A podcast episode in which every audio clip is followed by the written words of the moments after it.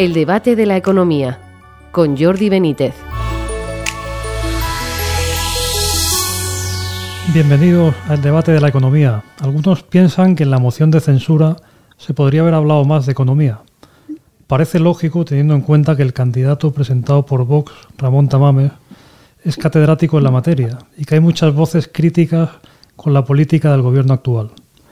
Sin embargo, Tamames se redujo a citar las lacras más evidentes, que somos uno de los cuatro países europeos que no han recuperado el nivel prepandemia, que nuestro sobreendeudamiento es preocupante, que nuestra inflación subyacente, la que excluye los productos energéticos y los alimentos no elaborados, supera, en 2,3 puntos a la media europea, o que hay una necesidad clara de reducir el gasto público. ¿Era suficiente? Probablemente sí, teniendo en cuenta los muchos frentes sobre los que luego criticó a este gobierno, desde el ataque a las instituciones, a la inseguridad jurídica o el enfrentamiento entre los españoles, buscado más habitualmente en los últimos años. Además de la moción de censura, la actualidad de la economía sigue pendiente de la crisis bancaria y del reciente informe de perspectivas del Banco de España, que apunta algunas notas inquietantes. También la Reserva Federal de Estados Unidos ha vuelto a subir los tipos de interés y en España han salido buenos datos de turismo. Para hablar sobre todo ello, tenemos hoy con nosotros a José Ramón Pin Arboledas, profesor de IESA. Bienvenido, José Ramón. Muy buenos días. Y a Rafael Pampillón, catedrático de Economía Aplicada en la Universidad CEU San Pablo. Bienvenido, Rafael. Buenos días. Bueno, pues eh, Tamames eh, dicen que no hablo en exceso de economía y se podría pensar que es oportuno.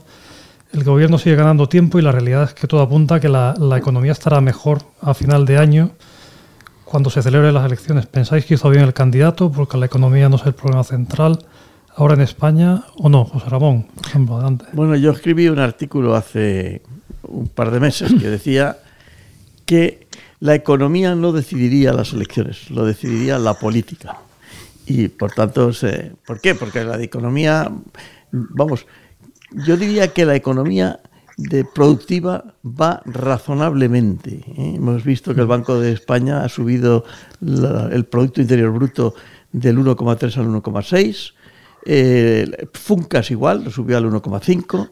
Parece que la economía china, a donde va a ir nuestro presidente próximamente, se está desperezando. De manera que no me parece que la economía...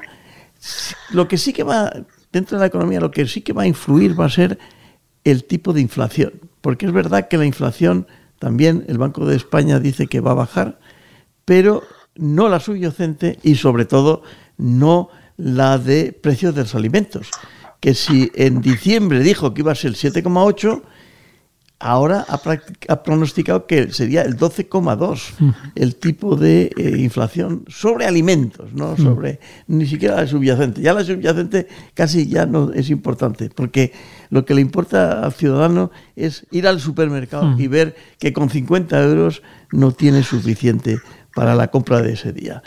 De manera que yo creo que sí, que la política va a influir más que la economía. Siempre y cuando los bancos centrales acierten. Porque claro, y esto no sé si Rafa, que tiene más que yo de este tema, claro, si hay muchos bancos que tienen inversiones en bonos a tipos de interés bajo y a largo plazo, como pasó con el Silicon Bank, y suben mucho los tipos de interés en los bancos centrales, pues esos bancos entran, digamos, en dificultades. De manera que Lagarde concretamente, tiene un problema, está en el filo de la navaja. Si no sube los tipos de interés, no baja la inflación. Y si sube los tipos de interés, puede ocurrir que algún banco entre en dificultades porque haya tenido una inversión distinta. Por ejemplo, eh, la banca española tiene un 13% de sus activos en bonos de estados, concretamente 200.000 millones en bonos del Estado español. ¿A qué tipo de interés lo tienen? Eso habría que verlo. Pues porque si los han comprado en las emisiones, los tipos de interés son muy bajos. Otra cosa si lo han comprado en el mercado secundario, porque sabemos que el mercado secundario lo compras probablemente a menos precio del que, de, la, de la emisión. De manera que habría que analizar cuáles son los bancos que tienen esos 200.000 millones o más no solo en España, sino también en Europa, y ver si la subida de tipo de interés, sobre todo la velocidad de la subida de los tipos de interés, no les produce tantos problemas que acaba siendo un problema para la economía productiva. No sé, bueno, es mi, opinión. Ah, sí, a mí me parece que esos bonos que efectivamente compraron los bancos y que tienen en sus carteras, esos bonos se compraron a tipos de interés muy, muy bajos y que siguen teniéndolos ahí. Cuando los tipos estaban al 0%, incluso algunos emitían a tipos de interés negativos, como el gobierno alemán.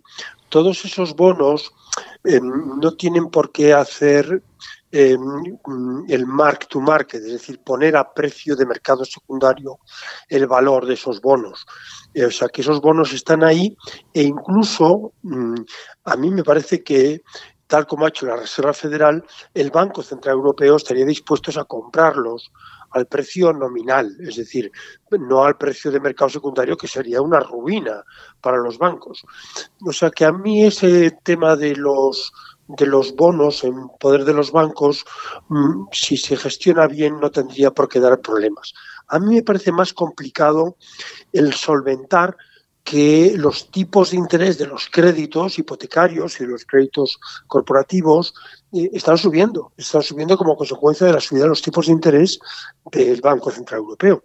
Y lógicamente eh, habrá empresas que no podrán soportar esa carga financiera y que los propios bancos, mm, dada la situación de problemas mm, más o menos mm, reales, más o menos ficticios de, crisis bancarias en algunos bancos, se estén tomando precauciones eh, para que no les pase lo que ocurrió en la crisis de 2008. Es decir, lo que van a hacer los bancos, me imagino, es endurecer las condiciones de crédito y la solvencia de las empresas y de las familias a la hora de conceder créditos. En definitiva, que esta subida de tipos de interés eh, que están haciendo los bancos centrales está cumpliendo el objetivo que intentan conseguir, que es la estabilidad de precios.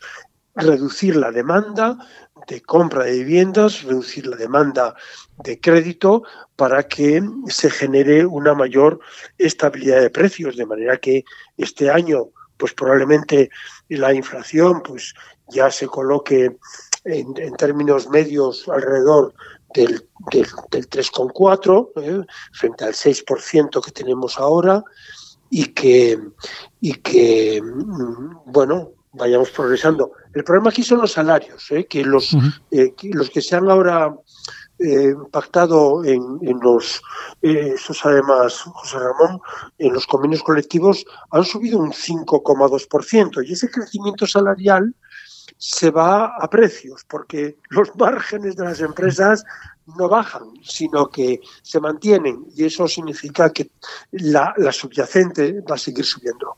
Bueno, yo de todas formas eh, matizo un poco tu, tu opinión sobre la deuda pública que tienen los bancos. Porque claro, si tú les compras esa deuda pública, lo que ocurre es que mantienes el nivel de liquidez también, o sea, que va en contra un poco va en contra un poco también de la reducción de la inflación, o sea, también Sí, pero va pero va a favor de la solvencia. Eso sí, pero o sea, que tiene, tienes por, eso digo que Lagarde está en el filo de una navaja, o sea, bueno, pero puede comprar, puede comprar o no comprar Lagarde, también los bancos pueden vender o no vender.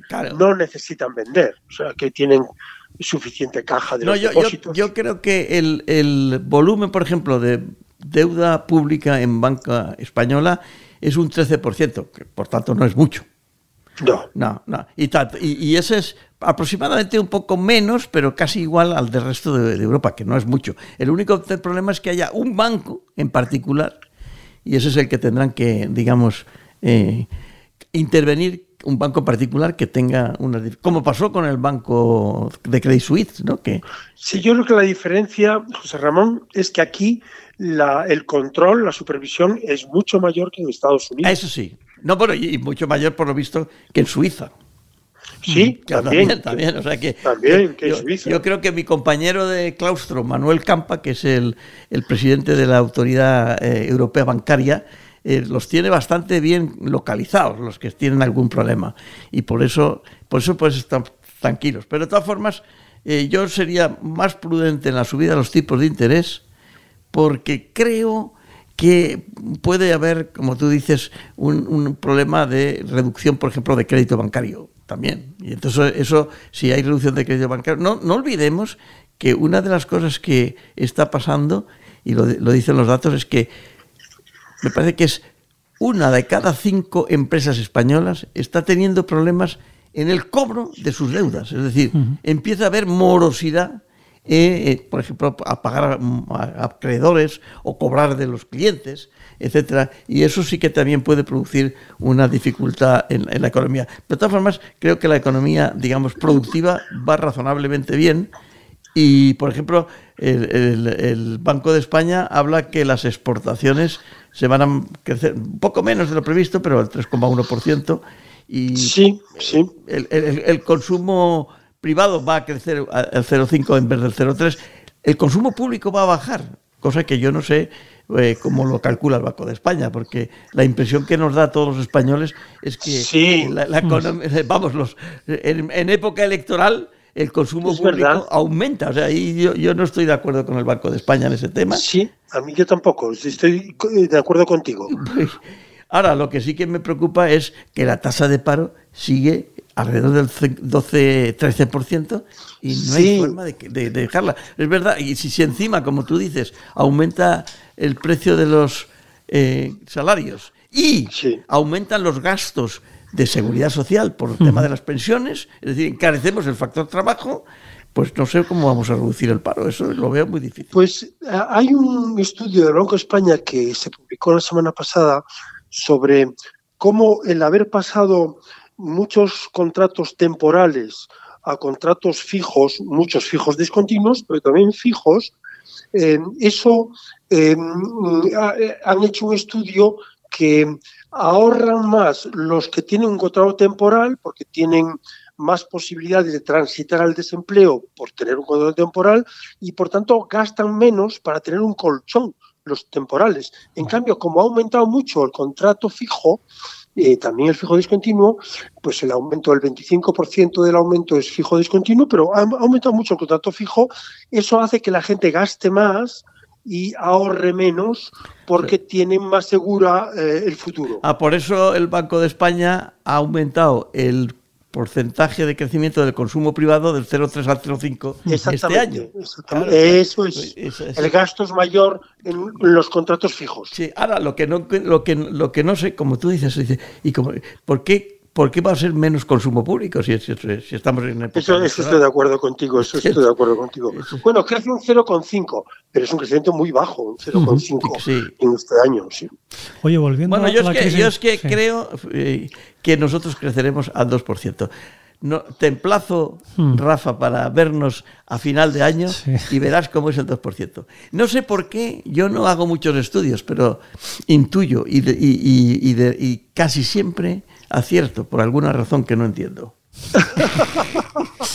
Oye, volviendo a la crisis bancaria, bueno, hay cierto temor, ¿no? Entre los ciudadanos sobre qué pasa, ¿no? claro, siempre cuando no tienes todos los datos, ¿no? En este caso, pues, surge una crisis bancaria, pues en Estados Unidos lo Credit Suisse, entonces, claro, los bancos centrales estudian los balances de los bancos, pero claro, mientras lo, lo van estudiando, pues nadie sabe qué pasa, ¿no? Entonces, esta mañana me contaba un catedrático también, ¿no? Que hay pensionistas que están yendo varias veces al banco a ver su libreta de ahorros, a comprobar a ver qué pasa, ¿no? Esta crisis bancaria que tenemos, ¿pensáis que es el inicio de algo más potente o pensáis que será algo puntual, que se acabará dentro de unos meses, que a lo mejor cae algún banco más, pero se frenará? ¿Cómo lo veis? José Ramón. Jordi, a mí me parece, mm. sí, a mí me parece que en la zona del euro que tenemos una supervisión bancaria muy fuerte, que acabamos de hacer test de estrés en la banca, es decir, poner a los bancos en una situación de recesión, a ver cómo responden. Ah, yo no creo que haya ningún temor a que dentro de la zona del euro haya bancos que puedan tener dificultades. pero en cualquier caso, en, las crisis bancarias anteriores, ningún depositante perdió sus ahorros. Es decir, que eso es importante, que la gente esté tranquila, porque no, no creo que una crisis bancaria termine, eh, vamos, como para ir con la, con, la libreta, ¿no? No hay que ir con la libreta, quieres irte tranquilo en casa, porque cuando quebraron todas las cajas de ahorro, sus ahorros siguieron allí. O sea, yo, yo, Rafael, lo que sí que veo es que ahí sí que dentro de la economía financiera, más que la financiera, la economía bursátil. O sea, yo eh, estaría, digamos, preocupado si fuera un inversor bursátil, a través de, directamente o a través de distintos mecanismos, pues fondos de inversión, etcétera, etcétera.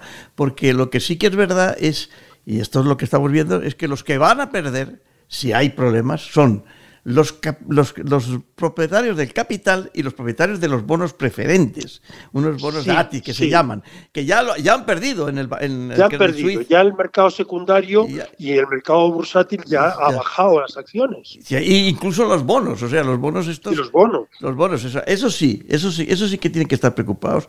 No, más que preocupados, digamos, con el ojo avisor sí, pero no creo que en Europa tengamos el, problema, de Suiza o el de Estados Unidos. Yo estoy de acuerdo contigo. Ahora, los impositores, en ningún caso, vamos, en ningún caso creo que tienen que estar preocupados, porque aunque es verdad que el Fondo de Garantía de Depósitos te asegura 100.000 euros, si mal no estoy de acuerdo, y 250.000 euros en, en, Estados, Unidos vamos, hasta ahora nadie ha tenido problemas de ese estilo, porque eso sí, que, eso sí que sería realmente una crisis sistémica, porque todo lo que ocurriría... Bueno, porque eso provocaría una corrida bancaria, una incertidumbre, una desconfianza. eso es imposible que se produzca, porque tenemos bancos centrales que pueden rescatar cualquier cantidad de dinero que necesite un banco privado para poder hacer frente a las retiradas de dinero de sus clientes. O sea, yo creo que la diferencia entre la crisis del 2008, por ejemplo, que sí fue una crisis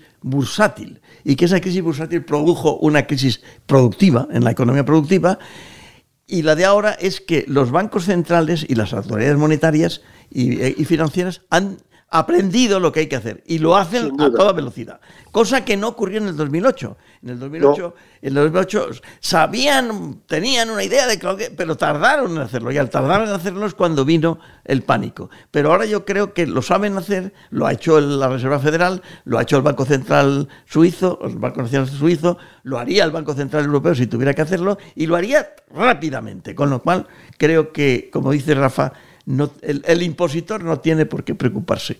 Otra cosa es si eres partidario de la inversión directa o la inversión a través de distintos mecanismos en bolsa, porque eso sí, pero sería una crisis bursátil que no se trasladaría tan rápidamente y con tanta intensidad a la economía productiva. Muy bien, bueno, pues tenemos que llegar ya al, final del programa. Solo nos queda dar las gracias a José Ramón Pinar Boledas, Rafael Pampillón y a ustedes por seguirnos y les esperamos en una próxima edición del debate de la economía.